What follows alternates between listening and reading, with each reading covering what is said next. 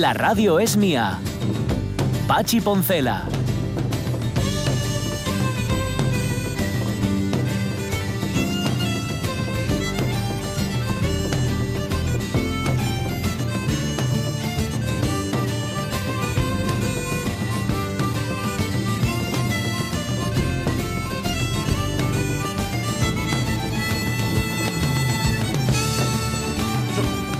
Las 11 y 6 minutos de la mañana.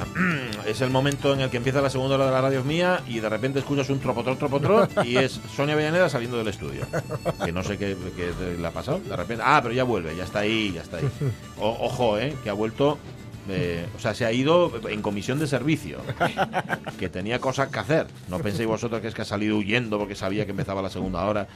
Nada de eso. Bueno, mm, segunda hora de la radio mía. Sí, vamos a hablar justamente de plantas silvestres eh, comestibles. Me dices que la rúcula empezó así. Sí, planta silvestre Sí. y como mala hierba. Ah, sí. Ay, quita para allá, quita, quita, Mm, quita. Que esto, ¿eh? ya sabes que las malas hierbas han de Nunca sagar. mueren. Sí, también es verdad. Como los viejos rockeros. Hay que arrancarlas para que no se coman lo que de- en realidad tú quieres Claro. que se coma tu planta buscada y deseada. Ajá. Bueno, pues así empezaron las, la rúcula y mira tú ahora. A mí me encanta la rúcula. Es solo de pensar en ella. Tiene ese puntillo así picante. Guau. Está riquísima. Maravillosa. Está, está muy rica. La rúcula, Sí. los rabanitos. Eh, que también son picantes. Guau. Sí. Mira, es que- No, ya está. Oye, por cierto, ayer friste sardines. ¿Eh? Mira, mira, ¿eh? Mira, a ver, tiene un problema Isonia Villaneda que se lo, Ay, había notado algo, ¿eh? ¿Verdad? Ay, no me digas eso. Se lo vamos a contar a los oyentes. Ayer fríos sardines y como yo una repugnante del olor piensa que huele a sardines. No hueles a nada. Toda yo No. me vuelvo a mí misma. A ver, a esta distancia a la que estamos, que no es mucha, yo no noto absolutamente nada. Huele a la calle. ¿Qué Al sol de poniente, sí. decir? Huele a la calle, en serio, a las sardines. Bueno, verá No, en la calle suele, huele a disolvente, que es Por- lo que nos está entrando por esa ventana Ah, sí, bueno. y por el portal. Joder. Es que han retomado las obras aquí abajo. Eh, voilà. Sí, sí. Y bueno, que ya era hora, por otra parte. Yo no es que me guste el ruido de las obras, ni me gustan las obras, ni me guste nada, pero chico, cuando tienes una obra parada, Sí. alguien está perdiendo perres fijo. Sí. Y va, me da un poco de rabia. Y es que cuando me jubile me voy a ofrecer como nariz. Ah, sí, sí, sí, ¿eh? Que debería. ya sabéis que es eh, No como se llama a los... Sí, sí. Ajá. A los que. Profesionales. Sí, Sí. a rastreator. Como nariz o como sabueso, también Bueno, depende, ¿no? Te, te vale, vale. Me- me- cualquiera de las dos cosas te viene bien. Em, ¿Qué más vamos a contar? Vamos a hablar de Waterloo, que fue donde Napoleón perdió todos los encocores. Sí. Hay que decir, bueno, ya lo contarás tú después, que ya Napoleón venía, era como la última Sí, oportunidad. de era Napoleón, la- ¿no? el, el último intento y, y se la jugó, se la jugó toda, toda una carta, se Sí. la jugó toda una carta y perdió. Y perdió. Pero bueno, Doble o nada. venía, sí, era tal cual. De hecho, podía haber seguido ¿eh? después. Sí. O sea, tenía, tenía tropas y tenía suficientes apoyos como para intentarlo. Pero la verdad es que, bueno, ya lo comentamos, él físicamente además ya no estaba para, para, estas, para estas correrías. Ya. bueno, nunca fue gran cosa. ¿eh? No, no, no. Pero bueno, es la, es la, es la, la batalla que va a configurar o que va a ayudar a configurar Europa para los siguientes 100 años. Sí, señor. casi. Sí, Pues nada, hoy hablaremos de Waterloo y de lo importante que fue. Mira, también intenta, que eso para eso sirven las constituciones, o al menos intenta, mm, eh, la Constitución Sí. Europea, que cumple 15 años, mm, sí, darle un poco de lustre Claro. o de empaque. a Pensemos ese que al menos de eso Europa, hemos ¿no? mejorado, ¿no? Ahora lo hacemos a Bueno, golpe de constitución. Por lo menos hay una y no a constitución. golpe. sí, sí, señor. No como quería, no como lo hacía Napoleón, ¿no? A golpe de golpe. Lo malo de las constituciones, sobre todo cuando se trata de derechos y buenas intenciones, es que aparte de papel... Poco más, poco más que le vamos a hacer. En fin, que hoy hablamos de Europa.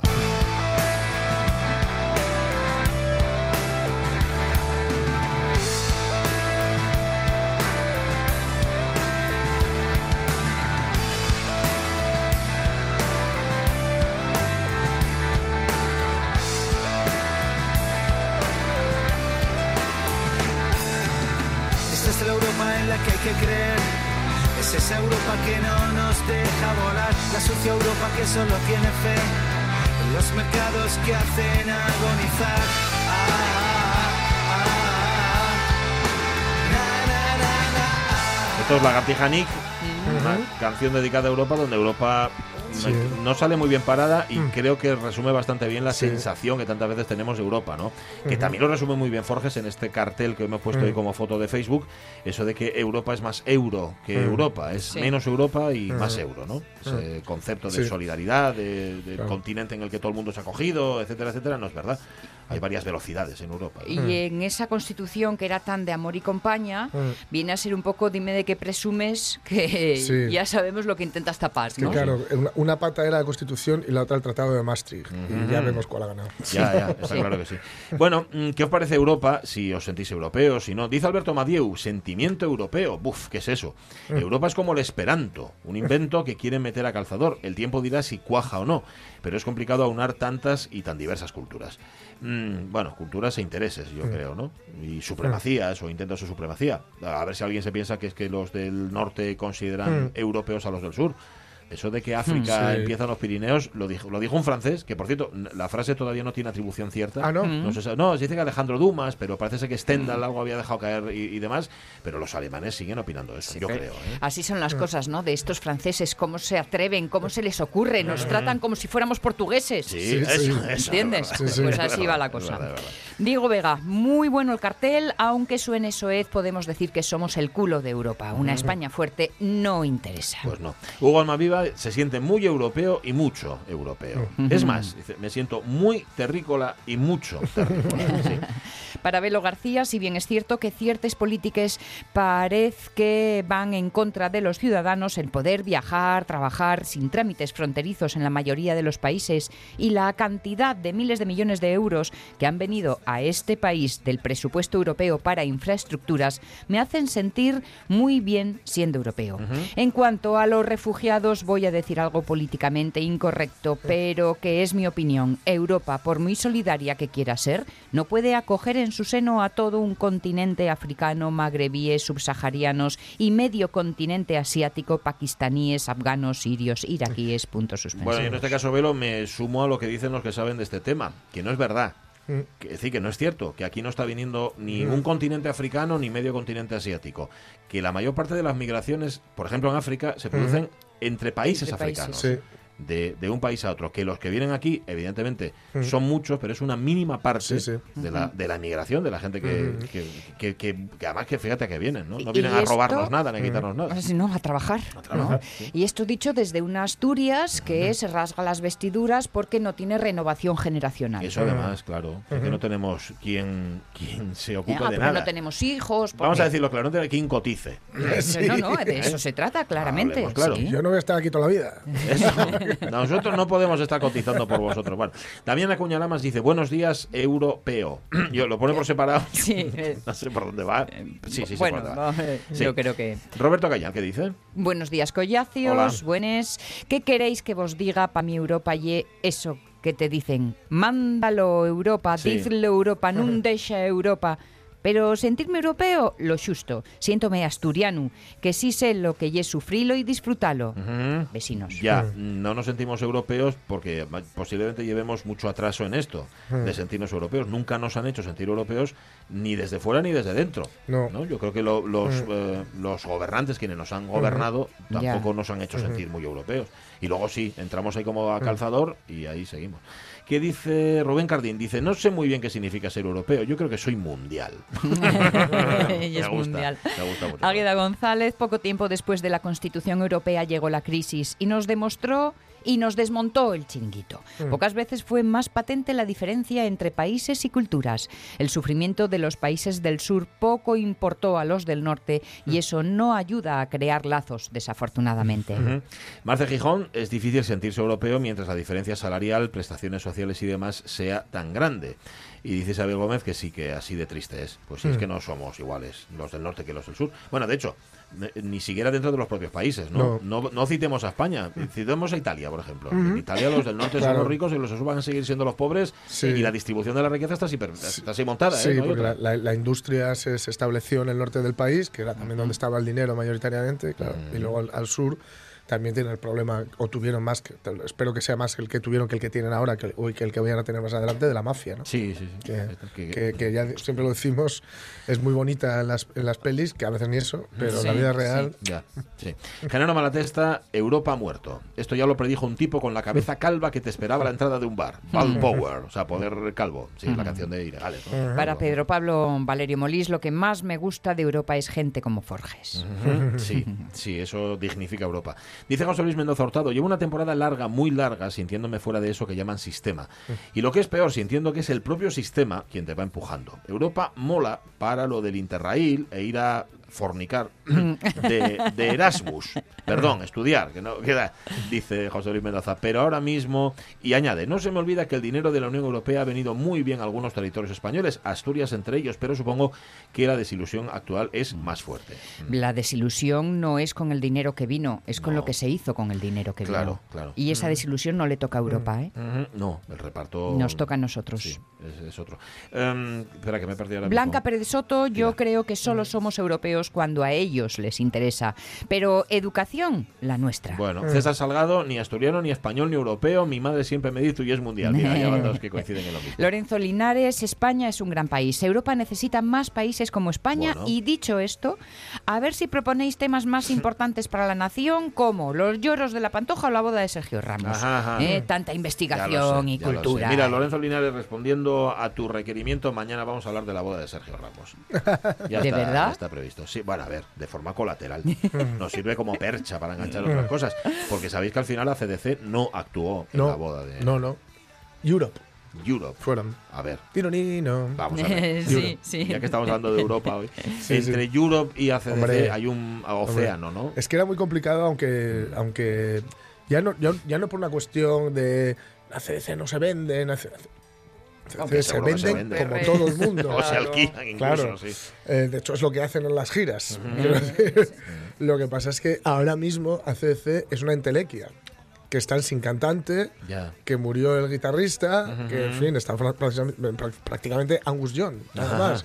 Con lo cual es difícil traerlos. Claro, que porque haber ido porque prácticamente no existen ACDC ahora mismo. Podría haber ido a Angus Young a hacer un acústico. Claro, claro. Fueron Europe porque, bueno, está muy bien. Ya. Y porque, bueno, a Sergio Ramos supongo que será lo más heavy que le puedas meter en casa. Posiblemente, posiblemente. Porque a, Pilar Rubio sí que le gusta mucho el heavy y todo sí, esto. es sí, sí, sí. Mira, tiene buen gusto para la música. Miguel Aramburu, Europa, cuya base era el humanismo, se ha pervertido en un feudo de mercadería y grandes almacenes de una eurorisión de puticlub, dice él, y de una UEFA de hooligans de batalla campal. El elogio a la locura de Erasmo acabó en esta bizarra y espantosa decadencia. La cultura se prohíbe u oculta. Sigamos chapoteando en el lodazal de la barbarie. No sé si de la barbarie o no, pero sí del mercado. Es un mercado. ¿no? Suele, Miguel Aramburu, que suele ser muy apocalíptico Sí. cuando eh, Sí, sí, sí. eh, se expresa. Javier Vázquez Lamelas, siento que cada vez eh, más frustrado. Siento que cada vez más frustrado. Ah, el proyecto Europa, El proyecto supongo. europeo. Sí, sí. sí, posiblemente. ¿Qué dice Rego? ¿Qué Eh, solo en ocasiones, Sí. cuando los informativos económicos proponen nuevos recortes económicos. Claro, y te sientes europeo porque te sientes implicado en lo que están diciendo. Ah, mira, decía Masaramburu, pero nada más pavoroso que el genocidio pasivo, fíjate, ante los desesperados que se arrojan esa gran cámara de gas que es el Mediterráneo o los refugiados en los campos de concentración de Idomeni en Grecia. Mm, no sé si añade nada más, pero seguramente algo más añadirá Aramburu antes de que termine. Para Ramón Redondo, la Unión Europea lle un invento que solo sirve para que las grandes empresas ganen más privilegios y más millones sin que les importe lo que les pase a los europeos. Más o menos lo que pasa por aquí. Al pueblo solo lo quieren para votar cada cierto tiempo. ¿Cinco años? Ajá, no tengo delante el dato de la abstención en las elecciones europeas, que fueron, ya sabéis, Suele ser bastante las colaron ahí de rondón, pero sí. Mm. Suele- bueno, primero porque no sabemos quién va, porque no nos importa Mm. mucho. Luego, Sí. no, luego no es verdad. Yo, si, si hay, eh, está bien que tengamos representantes en Hombre. un lugar donde se decide tanto y tan Mm. importante. ¿no? Y, y a, y a ser posible, no olvidemos, por lo menos, yo creo que un pelín más en serio nos lo tomamos, que ahí mandamos a Ruiz Mateos y a Gil, ¿eh? Sí, Eso iba a decir, Ruiz. Mateos, Chicholina, Sí, suelen sí, ser sí, las sí. eh, elecciones de, un- de las risas. Y es un cementerio de elefantes muchas veces también. ¿no? También es ya, cumplieron y dice, venga, los tiran para allá. ¿no? Por cierto, cierto. que dice Ramón Redondo, me gusta mucho más este cumple, más que el de la Constitución Europea. Grupo Salvaje, la película de Sam Peckinpah, anda. 50 años cumple la peli. Sí, Toma. señor. Claro, es que todo lo que fue en los 60 Sí. cumple 50 años Sí. ahora. Y algo antes, es el- también es el cumpleaños de Sir Paul McCartney. Ah, es verdad que cumple años hoy. Sí, sí. Pero no lo vamos a recordar porque tenemos cumpleaños No, no. atrasados. Y Sí, para Lockhart, creo que parto con ventaja. Nací en Irlanda, República, aunque me trajeron con tres meses a Asturias. ¿Me siento parte de Europa? Claro que sí. ¿Qué cosa me hace sentirme europeo? Pues hasta ahora, espero que no cambie con esta ola de nacionalismos malentendidos, que estamos en un estado social a diferencia de los USA. África empieza en los Pirineos, yo creo que un poco más abajo, en Pajares. Ah. Lo que más me desagrada de España son las voces que da la gente en los bares, el ruido que hay en cualquier parte y la manía de divertirse de los españoles maltratando animales. Los franceses están para callar. Los ingleses dicen Francia, qué bonito país. Lástima que esté lleno de franceses. Ala, qué bueno. Mira, Miguel Aramburu sí que añadió más cosas. Lo de Europa ha muerto, que si no suena, dice, pues sí que no suena. Y dice que la respuesta ciudadana que suscitó Notre Dame, ¿dónde está ante estas atrocidades? Se refiere a la oleada de refugiados Sí, y, y sí. todo lo demás. Pues sí. Conste, no obstante, Miguel Aramburu, ayer lo decíamos, que no que tampoco llegó el dinero a Notre Dame. Ya. Si sirve de algo, Sí, sí, que están sí. todavía esperando. Sí, sí. Es que lo de los refugiados y todo y todo, pensar que las ONGs que les prestan atención en alta mar mm, acaban cometiendo una ilegalidad, es hay, una, hay una capitana alemana que se enfrenta a 20 años de cárcel Madre ahora mía. mismo. es que es de no me lo puedo sí. creer. Sí, sí, sí. sí. Sí. Sí, sí. Eh, Otis Q comparte canción. Los hermanos Dalton, Europa 1994. Tengo que escucharla después porque no la conozco. ¿Cuántos millones dijiste que iba a ser el próximo fichaje de la UEFA? 200. 200 millones de euros. Llevan vale, vale. 200 millones. Sí, pero es, es un fichaje de, de- O sea, es co- lo que puede costar el Paris Saint Germain Neymar, que le va- pagarían al Paris Saint Germain el Fútbol Club Barcelona, por ejemplo, que son dos entidades privadas. Ah. Con lo cual. Ya, ya, no, no, no, Ya, no, lo entiendo, lo entiendo. no, no, me, no. me refiero a que eh, hay mucho dinero, hay mucho dinero. Y, y sobre todo, no sé si es tanto falta de dinero como cuestión de voluntad, simple y llanamente, ¿no? Pero. Yo, eh, como creo que el dinero mm, sigue la pista de, de la multitud, mm, pues follow a ver, money, ¿no? A- decía eh, a, ver a si la multitud Sí, sí. ponemos los ojos en Claro, otros sitios. ahí está la cosa, ¿no? Dice- y también no, sí. no estar tan acomplejados aquí en España muchas veces, por ejemplo, esto de que si Francia estornuda, España Mm. se resfría, que dice muchas veces, allí Le Pen lleva muchos años, Sí. y, y en Hungría manda quien manda, y en Alemania tienen ci- ciertos problemas, es decir, que tan, tan, tan zorolos tampoco somos, ¿eh? Ya, que ya, esto es ya. una cuestión de, digo en España, ¿eh? Sí, lo que pasa es que el mal de muchos, ya sabes. uh, Ya, ya, pero la, la cuestión es fijarse un poco en, en la raíz del problema a nivel global, seguramente, ¿no? Gaby Suárez remató con él. Europa y la Champions. Y un sitio donde sancionan a sus propios países por errores de los políticos y acaban pagando los ciudadanos. También. que esté bien resumido. Bueno, 15 años de Constitución Europea. ¡Apocalíptico! A una África que se ahoga de sed Mientras Toshiba negocia con Goldman Sachs Esta es la Europa que solo quiere ser La triste Europa vendida al azar Ah, ah, ah, Yo creo que la primera vez que me respiré con Europa fue cuando me enteré que estaban mandando eh, arrancar cepas, tirar leche y tal para mantener los, los Sí. precios de mercado. Ujú, sí. Eh, yo- Alucinante, ¿eh? Yo, eso sí. lo supe, fíjate, que tenía yo 14 años. Sí, sí. Que era cuando, cuando acabamos de entrar y todo lo demás. Y de repente te dicen, Sí, no, sí. no, es que tú- usted no puede producir tanta leche. Claro, ¿Qué- claro. ¿Qué hago con la leche? Pues tírala. Hay que tirarla. Bueno, absurdo. Gracias, oyentes de la radio mía. Sí, hombre, Lorenzo, mañana hablamos de. no, nos ponemos un poco más frivolones que hoy estábamos intensitos. Las 11 y 24 minutos, noticias. Va, va, va.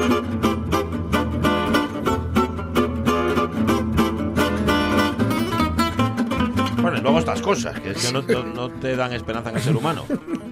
Un político de Pakistán retransmite por Facebook Live. Por Facebook Live. Voy a empezar otra vez, es que me río al leerlo. Un político de Pakistán retransmite por Facebook Live una rueda de prensa con el filtro de gato activo. Gatito. Le dijeron. ¿Cómo es el, el filtro de gato? Sí, No sé qué eso sabéis es. que en los, en los móviles eh, hay una opción en la cámara cuando pones la, la- lo pones en modo selfie eh, y hay una opción que es ponerte, bueno, adornarte ¿no? la cara con filtros. Y filtros hay, pues de todo. Y uno es de gatitos, que te ponen orejas de gatito, morrito de gatito y coloretes de gatito.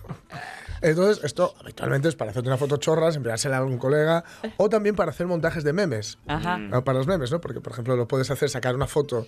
a- a, pues, lo, lo hicieron mucho en la, en la anterior campaña electoral, cuando había un debate, pues sacaban una foto y luego les ponían a todos eh, estas máscaras y tal, ¿no? Pero claro, ¿qué pasó? Que este hombre se puso a retransmitir en directo con su propio móvil, Ajá.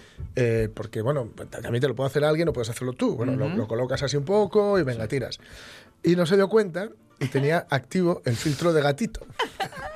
Con lo cual, Yusuf Sukatzai, ministro de Información del partido de centro Movimiento por la Justicia de Pakistán, eh, eso sí, la- ya, ya sabéis, igual no le conocéis del todo, No, no y es porque es el solo en la provincia de Ah. Pakhtunkhwa. Ah, vale, vale. Que nos vale, pilla un poco más lejos. Mejor. Eh, puso este filtro y, y no fue el único, porque también hubo otro compañero que, que estaba al lado y al que le sacó en un momento y también salió con el filtro. Creí que decías que le dio envidia y lo puso No, él no, no. también. Ahí fueron todos. Eh, bueno, fue un fallo humano, fueron ellos que sin querer le, le activaron. Sí. Y yo me extraña, porque en realidad ese filtro, tú, si, claro, igual es que no estaban mirando a la cámara, hablaban, estaban hablando y tal. Sí. Porque si miras, ves que lo tienes puesto. Ya. Y, est- y ahora está retransmitiendo en directo a través de Facebook, Pero de estaba, Facebook Live. estaba sin las gafas de ver de cerca. Sí, sí, sí, sí, algo. se, notaba algo raro. Hay que ver, vean la foto, por favor, porque es un filtro además especialmente bochornoso. ¿eh? Porque es así como de rosa palo, todo. Bueno, bueno, es, es tremendo. Eh, la cosa es que, en fin, el partido en su cuenta de Twitter dijo: se han tomado todas las medidas para evitar dichos incidentes en el futuro. y indicaron que ese fallo fue un error humano. Y, y- y suena a que este humano no se va a repetir. En fin, alguno se va a llevar la buena bronca, fijo, y alguno no querrá saber nada de Facebook en una buena temporada. No te metas a mi Facebook. No te metas, por favor. Ay, que lo estoy viendo. Ay, que lo estoy viendo. Ay, ay, ay, ay, ay. Me provoca close. Close, close. No te metas a mi Facebook. No te metas, por favor. Ay, ay, ay, ay, ay. ¿Eh? Ahí lo tienes, ¿eh? No me lo hagas por el wall. ¿Ves? Como diría Lucía López Santos, sentido común. Y, y sobre todo revisar un poco las cositas. así. Estaba acordándome y estaba buscando el, el nombre del politólogo Robert Kelly, Sí. que le hicieron una entrevista en la BBC Sí. y de pronto Ah, entran sí. en, en el despacho las chiquillas por detrás Sí. corriendo. Sí. Y él está allí todo serio, Sí, sí, sí. explicando el mundo. Y, Sí, sí. Y hay, y hay otro precisamente con un, con un gatito que está también, le están entrevistando y están en la... este- es cuando te lo hacen el despacho de tu casa, Sí. para que veas con el rollo de la biblioteca detrás. Exacto, etcétera, exacto. Y aparece el gatito. Tin, tin, tin, tin, se sube en él, se le acurruca y el tío claro, acariciándolo. Pensaba que ibas a decir que se había descubierto que eran todos libros Alfonso Usía o algo, ¿no? o, de, o de cartón piedra. Oye, déjame que lea la respuesta de Tana Castaño Sí. esto del europeísmo. Bueno, eh, también tiene respuesta para la rúcula, ¿sabéis que ya tiene respuesta Ah. para todo? Que en los 80, dice, los guajes de las cuencas ya en el, en el mercado de abastos que montaban ellos, la rúcula ya se cotizaba muy bien. O sea, que ellos ya la habían descubierto en los 80. Y dice, menuda audiencia de pesimistas, descreídos y anarcas tenéis. De, yo he de decir que como mujer estoy muy orgullosa y muy contenta de haber nacido en un continente como Europa y desde aquí, en vez de quejarme tanto, a lo mejor trabajar para construir algo mejor. Yo, dice Aitana, me siento europea. Y añade, que a lo mejor es porque el jueves marcho a Luxemburgo a ver si vendo algún libro. Pues sí, hay que ser optimista. A ver si Hombre, pero es que además alguno. todo depende de a- eh, te compares con quién, ¿no? Hombre, claro, sí, Claro. sí, sí, sí. Se está muy bien en Europa si te comparas Claro. con... Cuando eres el ombliguín, pues... Ya, las 11 y 28. Pues, si el de los cuentos os daba miedo, ¿eh? Abuela, ¿qué boca tan grande tienes? Eh, no has visto ni la mitad, querida. me encanta este logo. Sí, sí, sí. No has visto ni la mitad, querida. Seguro que sí quedó.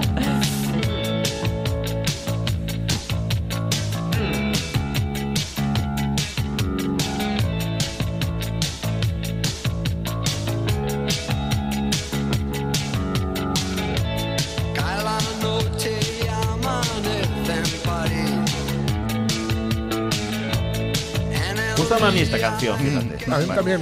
Es muy guapa. ¿Sabes quién la produce? No. Nacho Cano. Podría haberse dedicado a producir más. Ya, ¿eh? igual y, a- sí. y a cantar menos o algo así. Dice, dice en París, pero a veces parece que dice en Madrid.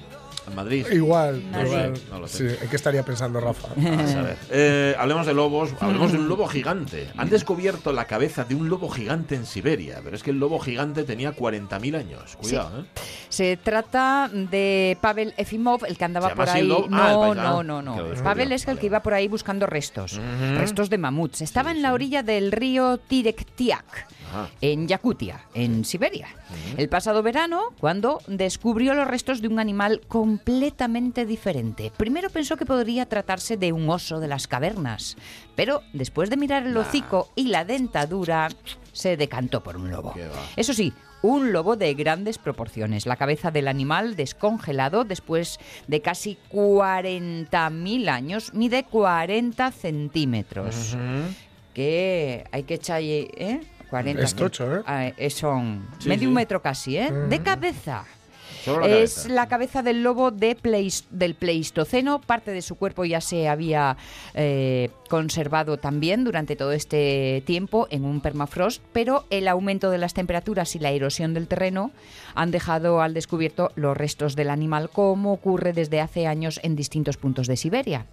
Los científicos de Rusia, Japón y Suecia, que trabajan en el análisis de este singular ejemplar, destacan que su estado de conservación es excepcionalmente bueno, con unas condiciones que facilitarán incluso los estudios genéticos comparativos con especies de lobos siberianos actuales. Además de las dimensiones de la cabeza, destaca su denso pelaje y sus grandes colmillos para comerte mejor. El animal podía cazar grandes mamíferos como caballos o bisontes. Encontráis las imágenes eh, animadas, o sea, un vídeo, donde se ve la cabeza del animal, es- está o sea, perfecta. ¿eh? Impeccable, sí, sí, ¿eh? impe- sí, sí. Y ahí con el pelaje, apetece, vamos. Apetece acariciarlo, ¿eh? Sí, apetece- bueno, no, no mucho, que tenía una pita. Pero chico, 40.000 años y, y como nuevo, vamos, que salió diciendo... Llévame a casa. Claro, estaba ultra congelado. es Claro, decir, claro. Te, te- te lo llevas a casa. Has dicho Pleistoceno. Pleistoceno. Pleistoceno, fíjate, estaban, claro, ahora es, es Playmobil, ¿no? Lo que se lo lleva todo. Pero en aquella época Toceno, los juguetes ¿eh? eran de, de Play. Eran de toceno, sí. Toceno, todos. Dos minutos. Autoexclusión. Hay una llena sobre París, eh. Cuidado. Estaba inquieto el Claro. lobo, lógicamente. Mira, no he leído, porque se me ha escapado, no por otra cosa. eh, el- comparte un tuit de Arturo Pérez Reverte, Juan Manuel Rodríguez Reo, tiene su gracia. Dice: Me acerco esta madrugada a tierra, consigo cobertura telefónica y me entero de que es el Día Mundial del Sushi y que el pez mantequilla tiene un alto contenido en grasas. Luego miro al cielo a ver si por fin cae el meteorito de una puñetera vez. que tenemos que entretenernos, Pérez Reverte, hombre. Tenemos que entretenernos con fruslerías, filiríes y cosas de estas. Bien. Em, Waterloo, vamos a, vamos a hablar de asuntos serios. Sí, sí, pues efectivamente, tal día como hoy, en 1815, pues tuvo lugar la famosísima batalla de Waterloo, en Bélgica, donde Napoleón Bonaparte sufre su mayor y definitiva derrota ante, mm, sobre todo, el duque de Wellington. Eran varios eh, generales, porque en realidad eran como siete o ocho países los que se unen contra él. Bueno, prácticamente el resto de Europa se podría decir que se unen contra él, ¿no? Él había sido obligado a abdicar como emperador de Francia en 1814, enviado al, ex- al- al exilio en la isla de Elba, eh, pero se había escapado, ¿no? Volvió a Francia, hizo abdicar a Luis XVIII. Hay que decir también que eh, le dejaron... en- es un gesto que, que a mí me, me parece que les honra en aquel momento, que es que no le ejecutaron, no hicieron nada por el estilo, sino que le dejaron... le- le- bueno, se, se tuvo que ir, pero eh, fue, o sea, eh, condenado al exilio y que además le dejaron irse con, con gente. Se fue con gente, pero claro, muy volvió. confiados, ¿no? Sí, sí, volvió. Y, y es muy curioso también porque eh, Luis XVIII mandaba a, a ejércitos, aparte del ejército francés, a encontrarse y a, y a detenerle, y no lo hacían. Lo que hacían era unirse a él. Anda. Entonces hubo un momento en el que incluso apareció una pintada en Versalles, que sabes que lo de las pintadas no es de ahora, que ponía, querido primo, deja de mandarme soldados. ¿No? No tengo para mantenerlos. Claro. Así que bueno, durante 100 días Napoleón y su nuevo imperio pues estaban de nuevo eh, eh, rampantes y que y con una fama de comandante invencible que le precedía, pues pudo lograr eh, varios éxitos. Lo que pasa es que después de la derrota de Waterloo sí que sería ya arrestado y enviado al exilio de la isla de Santa Elena, donde morirá de cáncer seis años más tarde.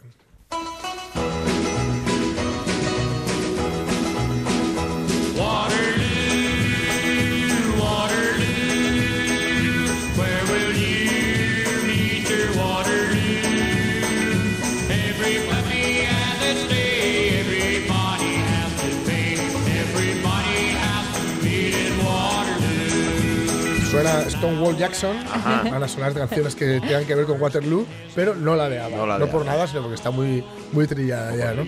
Fijaos un poco eh, cómo eran las comunicaciones, los medios de transporte y de comunicación, ya digo, en aquel momento. Él el 26 de febrero de 1815 huye de la isla de Elba y cuando se entera la noticia en Europa es el 13 de marzo, que es cuando se decide eh, juntarse el Congreso de Viena de nuevo. Claro, esto era 15 muy, muy lento. No olvidéis esto que se dice, de que recibimos más información en un día de lo que un hombre del siglo XIX recibía en toda su vida. Sí, ¿no? Eh, ahí se declara proscrito, se decide formar nuevamente una alianza para capturar la séptima coalición. Eh, ¿Qué ocurre? Bueno, él había llegado a, a París, había recibido de nuevo el apoyo del pueblo, porque bueno, se sentían humillados después de lo que había ocurrido, ya no eran un imperio, eso no molaba, eh, en el campo también había mucha, bueno, era todo eh, un poco cogido con, con- con alfileres, no, no- no tenía muy claro dónde iba a ir Francia y que la, la vuelta del emperador y de la gloria imperial pues siempre digamos puede llamar la atención. ¿no? Austria, Rusia, Gran Bretaña y Prusia comienzan a desplegarse en los Países Bajos. ¿Qué ocurre? Que evidentemente estamos hablando de los, de los medios de comunicación, de las formas de comunicación, eh, está muy lejos. Está muy lejos. Entonces, por ejemplo, Rusia no llega, que todavía está allí, el, el- el ejército ruso, ¿no? Pero sí eh, cuerpos de ejército británicos, rusos, perdón, pruso- de Prusia y, y austríacos, sobre todo, ¿no? que estaban muy cerca. Y eran gente que le tenía muchas ganas a Napoleón, muchas. Se, le había, se les había escapado, eh, vamos a decir, se le había escapado literalmente vivo, pero, en fin. ¿Qué hace Napoleón una vez que tiene, digamos, eh, un ejército a su, a su cargo, aunque empieza a hacer levas de nuevo, porque se habían, eh, bueno, se- se- el ejército se había dispersado, ¿no? Eh, se da cuenta de que si todo este ejército se junta contra él, no va a tener ninguna posibilidad. Claro. Con lo cual, lo que quiere hacer es ir él De uno en y, uno. y ma- ganarles uno a uno, ¿no? De modo que es él quien invade, quien invade Bélgica. Va por ellos. Es curioso, por cierto, cómo eh, Wellington estaba eh, en Bruselas, ya había desembarcado allí y quería dar impresión de normalidad. Entonces estaba en una fiesta de la alta sociedad belga en Bruselas con sus oficiales y le llega un mensajero y le dice, señor, eh, Napoleón está en Bélgica. No me lo puedo creer. Entonces, todo lo que había intentado para tranquilizar a la población se le fue al garete porque inmediatamente dijo a los oficiales que, es- que se largaran de la fiesta, que se iban y que, que había, que, que había que ir a- en busca de, de- de Napoleón. ¿no? Hay una serie de, eh, de batallas previas, eh, porque en realidad lo que ocurre en Waterloo es una, la tercera parte de, un- de un- de una obra ¿no? que tiene, pues eso, tres actos. ¿no? Dos días anteriores y lo que ocurre en Waterloo. Hay una batalla en la cual se intenta ganar un cruce de caminos, que era importante para que Napoleón pudiera enviar refuerzos a un lado o a otro del frente. Y eh, lo que es la batalla en sí comienza a las once y media de la mañana. Esto es significativo ¿por qué? porque nos dice mucho sobre cómo eran las armas y el conocimiento de, de- de- de Napoleón de la, de- en fin, de cómo eran pues el armamento de la época, ¿no? O sea, que eligió esa hora no por Sí, casualidad. Se solía, ah, se solía atacar al amanecer, ¿no? Normalmente. Eh, él eligió esperar un poco para ver si había llovido bastante Ajá. y para ver si el terreno con un poco de sol endurecía. ¿Por qué? Porque él tenía más artillería y las balas no eran como las balas de ahora, ¿no? No eran de fragmentación las balas, los obuses. Lo que hacía era, eran piedras redondas, o bueno, o o de metal, que básicamente lo que hacían era destrozar lo que pillaran. Y eran especialmente dañinas si rebotaban contra el suelo. Porque entonces era impredecible y tenía, como digamos, más paradójicamente más vida la bala, ¿no? Ya, ya. Lo que hacían era cercer, o sea, o matarte directamente o te arrancaban un brazo o la cabeza, o lo que, en fin, lo que pillara, ¿no? Claro, y si el suelo estaba blandito. Se podía quedar ahí. Podían no votar, quedarse ahí. y, él, y él prefería. Eh, también hay que decir que ahí estaba. eh, bueno, él, él- él tenía una posición. Luego diremos cómo estaba la- cómo era la- el sitio en el que estaba, porque era una. Era una. Ahí lo diré. Una, una venta, ¿no? Una, una posada. perdón, posada, una posada. Y también esto es muy importante, lo que les dieron. Napoleón les dio coñac, repartió coñac entre su gente Bueno, de su, de su marca, ¿no? de su marca, la- Cognac Napoleón, ¿no? Y decir que eh, él tenía allí, estaban, eh, digamos, los, los veteranos que le, que le tenían a él mucho aprecio. y a- tomaban otro coñac. esos tomaban otro, efectivamente. A esos les dio, a esos les dio otro, sí, sí. Les dio otro. Pero Sigue, sigue, sigue. El, el duque de Wellington les había dado eh, ginebra, galletas y carne. Ah, Habría mucho aquí que no habría probado la carne, a lo mejor nunca. ¿eh? posible. Con lo cual, digamos, se ganaron muy bien, se ganó el apoyo del duque de Wellington, esta gente iba a muerte con él. Y la infantería británica, además, era ya la mejor que había. Hacían esto que lo hemos visto en mil pelis, que es el cuadro. El cuadro, cuando forman en un cuadro, Ah. En un cuadrado, eh, donde hay una gente que está de rodillas, otros Sí. a media altura Sí, y sí. otros encima. Sí. Eso hace que haya siempre tres, haya tres líneas de líneas de, fuego y es muy difícil romperlos. ¿no? Es- Está pensado para, para luchar contra la caballería, que era lo- la- el plato fuerte, o mejor dicho, el, el punto fuerte del ejército napoleónico ¿no? en este momento. Aunque, insisto, estaba eh, digamos, los, como, como- no, no eran los tercios, ¿no? Era la vieja guardia, digamos, eh, francesa, que eran veteranos, de estos de los de- del veterano, coño, sí. eh, que nunca habían perdido y que, bueno, para que os hagáis una idea, Napoleón prácticamente se despidió de ellos en, la- en el exilio anterior, ¿no? Abrazó el águila y dijo con este, y la besó. Dice, con este beso os abrazo a todos, no sé en fin. La cosa es que eh, Napoleón tenía, tenía que confiar mucho en una serie de subordinados que le fallaron, sobre todo porque el mariscal Ney, Ah. eh, bueno, intentó tomar una posición, ese cruce de caminos que decíamos antes, no lo consiguió. Eh, luego, cuando Napoleón le pidió, que, le envió un mensaje diciendo que necesitaba tropas, y este hombre dudó mucho si, si mandárselas, si esperar a conquistar la posición y luego mandárselas. Y tampoco las tropas lo vieron muy claro porque a mitad del camino se dio, se dio la vuelta. Con lo cual, ese refuerzo nunca llegó. Él, insisto, estaba en, todo el rato, intentaba. eh, Por otro lado, por otro flanco, venía un general prusiano que a Napoleón le odiaba a muerte, que tenía 72 años y aún así quiso, quiso Wow. ir a la batalla. No me lo pierdo yo. Claro, y, y él, ya digo, tenía que estar luchando un poco, evitar que esos dos ejércitos, el ejército eh, de Austria y británico, que ya estaban luchando juntos, y el prusiano, se juntaran. Porque si se juntaban, y sobre todo, si no les vencía antes de que llegaran los rusos, que también le tenían cierta manía, Sí. pues no, no, no habría ninguna forma, ¿no? No, no habría nada que hacer. El caso es que, eh, por de pronto, hubo, ya digo, también más fallos. eh, hubo una carga de caballería hacia, un, hacia el centro de, de la formación inglesa. Eh, digamos que, fue un error tremendo porque creyeron que estaban, re- eh, eh, que estaban huyendo y lo que estaban haciendo era evacuar heridos. Ah. Entonces cargaron hacia ahí, pero estaban perfectamente bien los que se quedaban. ¿Qué pasa? ¿Qué pasa? Claro, y se quedaron allí.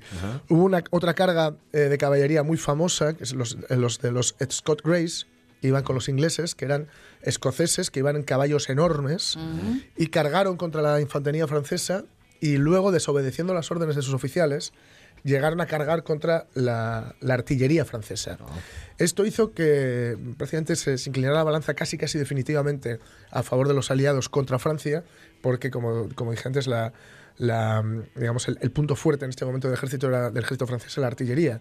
Ellos, claro, al conseguir llegar hasta allí, los artilleros, los que están en la artillería, están muy, muy poco defendidos.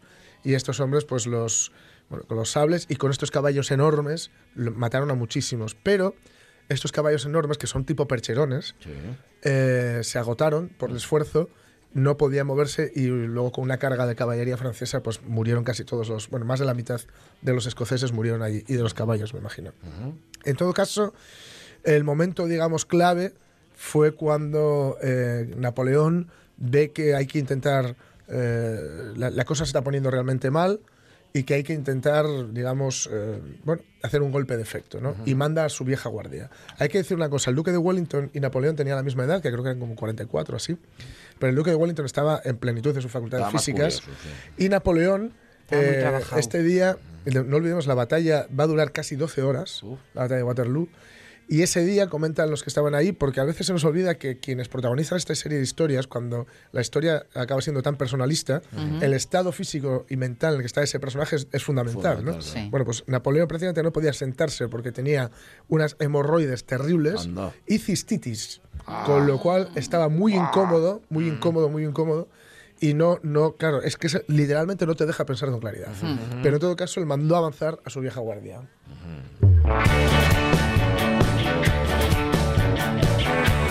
Allá va. sí. Fue como cuando yo quería tenerte, quería estar en el mejor sitio del bar, al lado de la más bella. Estando allí yo estaba tan solo, tenía cerca de mí la oportunidad y estaba tan seguro y no me lo puedo explicar, te puedes equivocar. Esto que suena es Napoleón solo. Así. y la canción se llama Napoleón solo en la ópera. Qué bueno. Eh, manda ahí a su vieja guardia, la Guardia Imperial, eh, que nunca había perdido, insisto, pero se encuentran con una cosa, que es que hay 1.500 fusileros británicos Ah, ah, ah. que están esperando, a ver, las, las, las armas de aquella época eran todavía estos mosquetes que se cargaban por delante, eran muy, muy imprecisos. Eh, pensad que a más de 200 y pico, 300 metros, era imposible darle el blanco. Había que disparar muy cerca, muy de cerca. Con lo cual, eh, estos enfrentamientos tenían lugar mm, muy cerca, muy piel piel con piel, etcétera, ¿no? Iban avanzando eh, esta guardia imperial y lo que no vieron es que 1.500 guardias ingleses estaban, fijaos qué, qué estrategia más fácil, pero también qué complicada de llevar a cabo. Estaban tumbados, Oh. tumbados en el, en el, en el Prado. Sí. A esta hora de la tarde, a esta hora esto ya era de tarde, como las les 6 a veía. 7. Estaba todo lleno de neblina de los de los arcabucazos, no, de los disparos, de los cañonazos. sí, Y además hacía muy eh, había llovido y estaba empezando a llover otra vez, pues no se veía muy bien. Entonces tuvieron que esperar, cuidado, ¿eh? Esperar mientras miles de tipos Vienen van avanzando. y cuando estaba muy cerca se levantaron de repente y los, los reventaron. Porque estaban muy, muy, muy cerca y no fallaron. Sí. Y, y de una sola atacada, imaginaos la, la impresión, por muy veterano que seas, Sí. de que con un disparo se te caigan alrededor más de la mitad de tus compañeros, ¿no? Sí, gente con la que llevas luchando años y años. ¿no? Entonces, por primera vez en la historia, la Guardia Imperial, la vieja Guardia Imperial, retrocede. Y retrocede muy mal. Retrocede al principio hasta que se, se, se recomponen, Ujú. pero se recomponen única y exclusivamente para ya en este momento proteger la huida de, de- de- de Napoleón. Se quedan dos compañías, dos batallones eh, cubriendo la, la retaguardia. Y eh, aquí, de nuevo, por eso un poco antes el- la cosa de lo de los tercios, ¿no? Porque eh, les, les- bueno, cuando llegó el ejército inglés les dijeron que se rindieran. Igual que los tercios, el tercio muere pero no se rinde, Ujú. pues estos dijeron que la, que la vieja guardia eh, lo sentían, pero que rendirse no era lo suyo. Entonces los mataron a todos, no quedó ninguno. Madre. De los dos batallones que quedaron. Eh, en ese momento ya, ya como digo, a las, a las 9, eh, Wellington y Blacher, Blacker, que era el prusiano, Mm. se juntan en donde había estado Napoleón, que se llamaba la Belle Alliance, la Ajá. Bella Alianza, la posada. Mira tú, Anda. mira Qué tú qué lugar. Se abrazaron y, y dicen que Wellington miró el campo, se calculan 50 50.000 muertos, algo más de 50.000. Esto es una barbaridad. ¿eh? Ah, yo, yo creo recordar que todavía hace poco se me estaban sacando restos. se ¿no? sacaban restos. Sí sí sí, sí, sí, se sacaban restos. soldados muertos ahí. Y que Wellington dijo, al margen de una batalla perdida, no hay nada más deprimente que una batalla ganada. Hmm. ¿Por qué? Porque ves el resultado, ¿no? Luego, luego sí, luego ya la gloria, luego eh, los, los, digamos, los objetivos políticos que se hayan conquistado o no. Pero lo primero que ves es un campo de 50.000 muertos, hombres y animales muertos allí, ¿no? Eh, lo que haría entonces, bueno, ya a partir de ahí pues Napoleón se rendirá y ya digo, tenía todavía gente, ¿eh? pero ahí, ya digo, él físicamente está muy cascado, aquello ahí se un golpe, eh, creía que, que- que su genio militar era invencible, no, era, era muy orgulloso Napoleón, que incluso parece ser que le dijeron, cuando le hablaron de los dos millones de bajas que había causado con sus tropelías anteriores en Francia, dijo que qué eran comparados dos millones de franceses con, con su persona. Entonces, bueno, aquí ya, eh, como digo, pues será el momento en el que ya definitivamente se rinda, ya vaya a Santa Elena y ahí ya sí que, sí que de- desde ahí ya no se va a mover. Eh, este fracaso de la Gran Armée, del, del gran ejército francés, tenía una doble huella. eh, que en la que, ¿qué, qué pasaba? Pues aquí en España serían cinco años, tardaría cinco años en explotar la revolución de 1820. ¿Por qué? Ajá. Porque las ideas del liberalismo político que en principio llevaba Napoleón Sí. y la Francia por revolucionaria, no olvidemos que Napoleón es un general que asciende durante la Revolución Francesa. Sí, y él llevaba ese tipo de ideas por toda Europa hasta que cambió. Bueno, hasta que le tocó hasta que asiento. se le, se le subió a la cabeza y se consideraba un, un emperador omnipotente. ¿no? Pues por un lado el liberalismo político que prendió en Europa, por ejemplo, ya digo, en la revolución aquí en España en 1820 o el alzamiento aquí, y por otro lado con un sentimiento nacionalista que había sido que, que- que aparece como reacción a la ocupación francesa también, ¿no? Es países que se van a convertir en los estados-nación que eh, no quieren volver a ser ocupados por otro país y que no quieren que ningún otro país eh, interfiera en su, en su destino. ¿no? Con lo cual, este será un, fijaos que dos consecuencias muy diferentes, muy, muy, muy diferentes, causadas por una misma, eh, por un mismo acto, por un mismo hecho histórico, porque cada cosa son dos cosas, como poco, madre. y porque las buenas ideas no pueden imponerse nunca por las armas.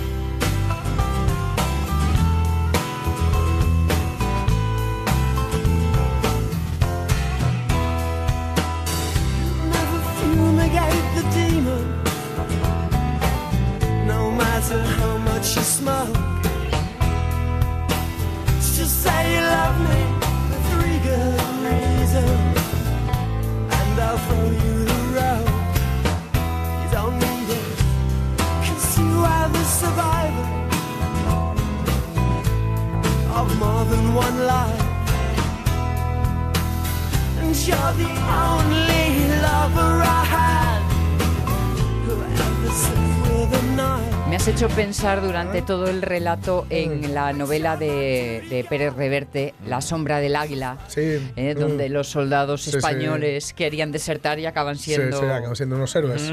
No leí. no Sí, está bien, ¿eh? Yo Es la primera, yo tiene creo. un punto, Sí. tiene un punto. A mí Es me la primera. gustó. Sí, sí, es cuando de- escribía li- los libros de cabo a rabo, además. Sí, ¿verdad? Está acordándome de la cartuja de Parma y el protagonista que estuvo en la batalla de Waterloo pero no se enteró. me parece una cosa tremenda. Pero, tú estuviste, dices, pues no, lo tengo, no lo tengo muy claro. Sí, pues El pasó, caso, pasó, pasó el por ahí. caso es que siempre nos queda la cosa de la. Por cierto, que ahora son Libertines, y es Waterloo, que me Ajá. parece muy chula. Sí. Siempre nos queda como la, la imagen esa de la, la gloria y la no sé qué y tal. Y de nuevo, para que os hagáis una idea, un disparo prácticamente en cualquier lugar de tu cuerpo. Se te metía la tela dentro del Ajá. disparo.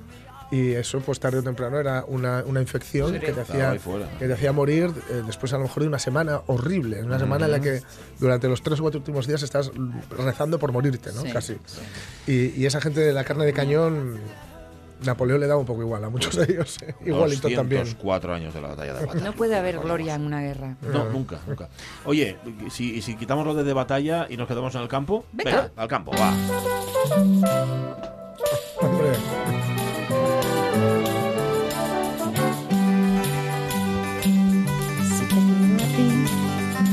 Porque te quiero a ti, porque te quiero. Cerré mi puerta una mañana y eché a andar. Es este sábado, es en Pola de la Viana, en la Huerta Escuela La Llera, taller sobre plantas silvestres comestibles. Raquel de la Insua, ¿qué tal? Muy buenos días. Hola, buenos días. A ver, yo tengo que tengo que pedirte explicaciones, porque no sé si es que lo tengo yo mal escrito o qué. Eres ar- a- articultora, no horticultora, articultora. ¿Cómo defines eso, Raquel? Sí, bueno, pues mm, eh, mira, es un poco, a ver, yo, eh, mi vocación es la artesanía, es de todo, estu- estudié en la escuela de arte y entonces todo lo relacionado con la artesanía, las artes plásticas, pues eh, bueno, es, es, es mi vocación, ¿no? Pero desde hace tiempo, pues eh, llevo cultivando la tierra, entonces, bueno, pues es una forma de mezclar De mezclar las dos cosas, eh, ¿no? El arte y el cultivo del arte. Al final, la naturaleza es un arte que cultivamos también, ¿no? Es algo que. Pues sí. Entonces, bueno, pues de ahí viene. Bueno, plantas silvestres comestibles, estamos hablando por lo tanto de plantas que no están en la huerta habitualmente y si están, y si están no las queremos. Se las arranca. Eh, sí. Son esas que llamamos, que mal llamamos malas hierbas. Sí. Ajá. Mal, Porque- dices, dices porque malas no son, ¿o qué? Mm, Claro, porque son buenas malas hierbas, ¿no? A ver, las llamamos malas hierbas porque, bueno, porque crecen, nos molestan, son hierbas que nos incomodan, son inoportunas, ¿no? Que crecen de manera accidental y intentamos siempre, eh, pues, eliminarlas sistemáticamente, ¿no? Pero pero todas ellas son también están cumpliendo una labor, todas también son eh, muchas hay comestibles, muchos nutrientes, muchas propiedades. Ajá. Y con lo comiones que somos, ¿por qué hasta ahora las teníamos desestimadas? Eh, pues porque hemos perdido muchos conocimientos sobre nuestro medio natural. Eh, es más fácil ir al supermercado y comprar lo que nos, nos empaquetan y no tener que, que preocuparnos mucho, ¿no? Eh, de, de- de ese, de ese punto de la alimentación. Pero, pero siempre las comimos, siempre estuvieron allí. Durante siglos el ser humano aprendió y aprovechó sobre las plantas, mm, las plantas silvestres, los beneficios y todo el potencial que tienen las plantas silvestres, porque además son plantas que crecen ellas solas, nadie las riega, nadie las abona, nadie, nadie se preocupa de ellas y ellas crecen fuertes, sanas, con todos sus nutrientes, entonces todavía nos ofrecen más. Claro, claro, ahí hay una energía extra, digamos, ¿no? Que, que Claro. deberíamos aprovechar. Antes hablábamos de un ejemplo, cómo ha recuperado, mm, bueno, pues toda, toda, toda su fama y todo su esplendor en la cocina, una planta como la rúcula, que en muchas ocasiones se arrancaba como planta mala. Eh, eh, Claro. ¿Otros ejemplos que puedan sorprendernos? Bueno, pues a ver, mm, que es muy conocido por todos el diente de león, Sí. pero, pero no sabemos que se come todo. Todo. Todo. Desde la raíz a las, a las flores. Caramba, caramba. Y de hecho debe de ser eh, una de las mm, cosas que tenemos que hacer también antes de morir, eh, comer un guiso de raíces comestibles, de raíces guisadas de, de- de dientes de león. Entonces, Raquel, este, este taller, que es para reconocer esas plantas silvestres comestibles, impone luego el de cocina, ¿eh? Eh, claro, en realidad lo que vamos a hacer en, en este taller, Sí. vamos a reconocer, vamos a recolectar las que podamos, porque no siempre todo se puede recolectar. Vale. Hay que saber dónde y cómo y qué. Y, y después con aquello que podamos recolectar, pues hacer un menú degustación silvestre y deleitarnos con él todos los participantes. Ajá, ¿Por, qué has dicho eso de que no se puede recolectar en cualquier sitio? ¿Porque depende del lugar la planta tiene unas propiedades u otras o, o no? O sencillamente Eh, porque no te deja el dueño del prado. Eh, bueno, el dueño del Prado, si le quitas unas ortigas, estará encantado. vale, vale. Pero no siempre podemos recolectar todo porque, bueno, pues hay focos de contaminación, hay lugares donde eh, al lado de las carreteras no debemos recolectar porque si hay mucho mucho paso de coches, pues Sí. todos los metales pesados, plomos y todo eso también se, se posan allí. Las las plantas también lo que hacen a veces es limpiar el suelo, son amigas, ¿no? De y limpian y, y- y- y a veces se quedan con esas sustancias y esos metales pesados, algunas, entonces no podemos recolectar todo lo que vemos. Fíjate qué capacidad tienen para limpiar suelos y en muchos casos en esa huerta que habitualmente hablábamos de hay que quitar las malas hierbas, algunas de ellas son protectoras mm, de plagas, insectos. eh, Ujú. O sea que tendríamos es, que tener una, una- un buen conocimiento de cómo han de conversar en nuestra huerta las plantas. Claro, en realidad entre ellas, bueno, entre ellas conversan, lo que pasa que nosotros hemos perdido también esos esa capacidad, ¿no? De, de- de observación, de, de mirar la naturaleza, de vivir más con los ciclos de la naturaleza también, ¿no? Y, y bueno, pues eh, las plantas también, por ejemplo, las plantas silvestres también hacen funciones a veces de planta trampa, por ejemplo, para pulgones, eh, como puede ser el cenizo blanco, donde van todos los pulgones y podemos ver que tenemos pulgón por allí, es de las primeras plantas a las que va y entonces allí vemos que tenemos algo de pulgón y empezamos a prevenir en nuestra huerta. Mm, o sea, serían como la guardia pretoriana, ¿no? Claro. Eso está muy Así bien. es. Y eh, son plantas que además a veces gastronómicamente no se atendieron por tener sabores muy intensos. La rúcula, por ejemplo. La rúcula, hablábamos de los rabanitos o tal, pero precisamente cuanto más intenso y, y más, eh, más intenso es el sabor y más potente el color, más elementos químicos beneficiosos tienen para nosotros, ¿no? Sí, muchas más propiedades, sobre todo, por ejemplo, en las, eh, a ver, en la naturaleza, pues los tallos así rojos o, o por ejemplo, eh, no sé, eh, plantas que, por ejemplo, que crecen, a ver, ellas al crecer así solas tienen muchos más nutrientes eh, y, y, bueno, pues mm, también, mm, no sé cómo decirte, también eh, al tener al tener esas eh, es- ese crecimiento ellas en su en su hábitat, en su ritmo, pues también nos brindan otras propiedades, ¿no? Son las Para, perionas. para conocer más sobre esto que llamábamos malas hierbas y que ya van a descubrir ustedes que no lo es, hablen con Raquel, Raquel de la Insua. Hay un teléfono para inscribirse, hay 15 plazas solo, ¿eh? El teléfono, bueno, hay Sí. varios, luego repetimos todos. Voy a dar uno de momento, el 620-363621. Es muy fácil. 620-363621. Taller sobre plantas silvestres comestibles este sábado en Pola de la Viena, en la Huerta Escuela La Llera. Raquel, muchísimas gracias. Muchísimas gracias a vosotros. Buen día, buen día. Es una vuelta a la Venga, naturaleza. día. Sí, señor. 620-363621. Y luego hay otro que es el, pero no os lo digo que si no Muy interesante esto, me Ala, encanta. Vamos a las dos, y a mí también. Y la rúcula, ¿Verdad? eso sí que me encanta.